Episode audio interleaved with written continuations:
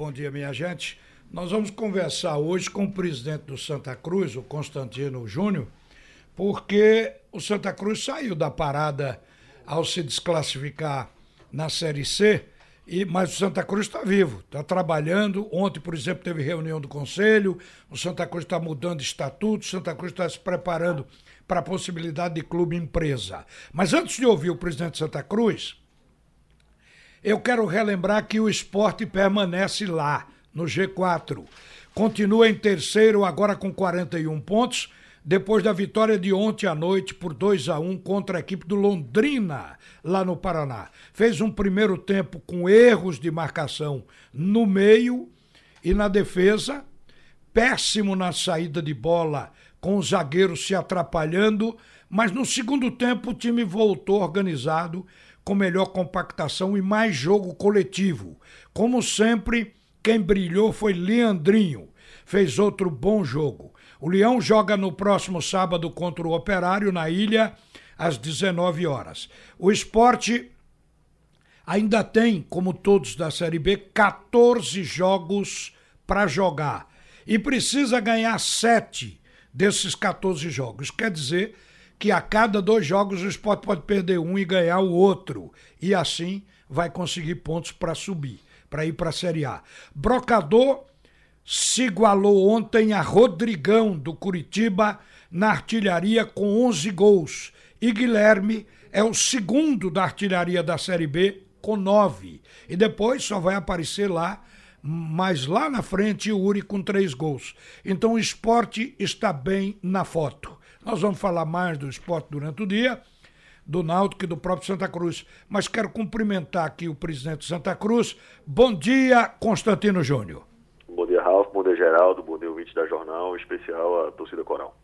Olha, ontem teve reunião do Conselho. Na verdade, o Conselho tem seu presidente.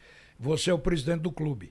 Mas esse Conselho reunido, ele, pelo que a gente está mais ou menos acompanhando, ele trabalha na reforma do estatuto para modernizar o, o clube, mas ao mesmo tempo parece que está buscando uma convergência, porque hoje o Santa Cruz é dividido por três: conselho, patrimonial e executiva. Então, o, o caminho é para isso. Mas olha, eu estou há 49 anos vendo se falar nisso e ninguém avançou uma vírgula. Você acha que é possível agora que realmente tem um presidente mandando no clube todo, Constantino? Ralf, esse modelo, na verdade, foi um modelo que culminou também na época de conquistas do Santa, na década de 70, o Santa Cruz conseguiu muito crescer patrimonialmente e conseguiu também crescer no futebol, né, conseguindo resultados, conseguindo o pentacampeonato pernambucano, conseguindo protagonismo nas competições nacionais. Né? Então, acho que é uma discussão que foi aberta, né? já desde o início da gestão, o Conselho Deliberativo se reúne, né? tem criou um grupo para que fosse conversado sobre esse estatuto. E acho que sempre é importante essa lutar que se converse sobre o clube para que a gente amadureça as ideias, que se modernize, mas isso não é de hoje, já de, de algum tempo que tem se, se tocado nessa, nessa técnica, talvez agora ampliado essa discussão até pela pela eliminação precoce, né? Então, mas é importante que se, que se converse, que se adeque, né? E que a gente sempre tente buscar né, melhorar o modelo para que a governabilidade, a união também prevaleçam, né? E o clube esteja sempre mais, mais fortalecido, né? Mas fundamentalmente muito unido, né? E com a convergência de, de, de poder de pessoas é, trabalhando sempre em prol do, do Santa Cruz Futebol Clube. Achei que sua pergunta não teve muita força de convicção porque eu pensei que você acredita. Você não falou que acredita. Agora. Não, não sem, sem, dúvida, Rafa. Não, acreditar. É o que eu falo porque assim, a reforma não é só esse ponto. Né? Esse é um dos pontos, né? Existem alguns outros pontos também que, que estão sendo trabalhados. Né? Então, claro que esse talvez é o que, é o que mais chama atenção por toda conta, por, por conta de como vem né, sendo dividido esse, esse poder do Santa Cruz há algum tempo, né? Mas não é, não é a única, a único pleito. Mas deixa eu dar um exemplo aqui. Gente que tem que ser divisão de poderes, tem. Tenho, cada um tem que cuidar do seu. Mas eu falo dividir o dinheiro. O Santa Cruz chegou a uma situação surreal, por exemplo, de estar atrasado com um funcionário do clube e a patrimonial pagando em dia. Você já pensou? Os dois do mesmo clube, trabalhando com a mesma função. Isso já ocorreu, Constantino. Você é testemunha disso. Exato, mas eu acho que o modelo que está sendo proposto e a união, as pessoas eh, convergindo ideias para que a gente consiga encontrar um, um modelo ideal para o clube. Né? Então, como você diz, já não é de hoje, é de muito tempo. Né? Eu acho que o debate é válido, é enriquecedor né? e tomara que a gente consiga é, é, convergir para a melhor resolução, né? para que a gente tenha uma tranquilidade de governabilidade aqui e, e o fortalecimento da união do clube. Deixa eu correr com você, porque só tem quatro minutos para a gente falar sobre a reestruturação que você pretende no futebol. Parece que você está dando uma nova formatação, já está conversando com o executivo, inclusive com o nome no mercado, que é o Ney Pandolfo. O próprio Ney Pandolfo admitiu que já houve uma conversa com você. O que é que você pretende fazer primeiro no setor diretivo do futebol? É, primeiro é criar um modelo misto, mas com, com plenos poderes para que o executivo consiga trabalhar com tranquilidade. Né? É quem vai tocar o dia a dia, quem vai estar é, tá, é, é, lidando com entre fazendo, fazendo ela entre a presidência, o setor administrativo e, e, a comissão técnica do clube. Né? É quem vai ter a responsabilidade das contratações, né? É quem vai ter o, essa liderança sobre o corpo diretivo do futebol que lida com a logística, com a questão das regularizações. É quem vai então, contratar e demitir treinador? Ele vai ter força nesse nível? Também, a nível de, de não, não, não uma questão de imposição, mas vai ter força para poder também colocar, é, de, através de sua experiência, né, da, da vivência no futebol, é, mas não uma palavra de imposição, assim, mas claro que vai ter muito peso, porque é quem vai lidar o dia a dia, quem vai estar tá é, tocando, então quem vai, é, é vai ter autonomia para isso. Ô Constantino, é, eu, eu, ontem o nosso repórter Gabriel, Antônio Gabriel, tirou até foto, encontrou Charles lá no, no jogo do Londrina com o esporte.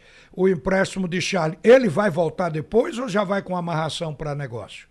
Não, ele vai inicialmente até o final da Série B. É né? uma relação que existe já há algum tempo entre Santa Cruz e Londrina. Sérgio Malucelli é um é um parceiro, um amigo do Santa Cruz, um amigo nosso, e, e nos ajudou lá atrás, na época que trouxemos o Arthur Kaique, né, que veio do Londrina, o próprio Alan Vieira também veio do Londrina, né, e também emprestamos na época o, o, próprio Everton Senna, zagueiro, na época passou no Londrina, então assim, é um, é um, é um, cara que gosta de futebol, que entende bem o futebol, que tem uma boa relação com o Santa Cruz, então acho que é importante dar uma certa visibilidade para o atleta, né, mas a priori o seu contrato vai até o final da Série B.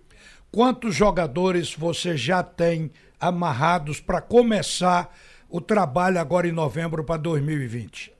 Olha, a gente tem cerca de 14 atletas, né, que, que é, entre alguns renovados, né, e alguns que têm contrato mais longo, e alguns outros que estão no time do 23, mas já com potencial de subir. Né? Claro que a gente vai olhar bem essa competição, né? vamos ter a Copa Pernambuco, mas dando fundamentalmente ênfase para os atletas sub-20, inclusive até também sub-17. A gente tem dado um, uma sustentação boa na nossa base. Né, e vai ser de fundamental importância que a gente tenha atletas comprometidos, atletas é, num alto nível de, de, de competitividade, né, e certamente no Pernambucano vamos ter um, um time rejuvenescido, né, mas extremamente competitivo. Bom, em um minuto, essa é, para a resposta dessa pergunta, como está vivendo Santa Cruz depois que parou de competir na Série C? Ralf, o Santa Cruz, a gente fala muito de planejamento. Então, o planejamento foi feito lá atrás, né? tanto por sucesso quanto por insucesso, né? no caso de não subir. Então, a gente fez, é, claro, demissões, desligamentos, para poder tentar, é, equacionar, diminuir o tamanho do clube, né? a questão da, da, da nossa folha. É, contávamos também com alguns patrocínios que, que, iam, que vão até o final do ano. Então, assim, foi, foi, foi a gente fez uma, uma, lógico, uma estratégia se a gente subisse, né, claro que íamos continuar tendo jogos, tendo receitas, tendo um número maior de associados, né, então isso trazer mais receitas. Mas também no caso de sucesso, é, o término dos contratos, é saber fazer esse desligamento.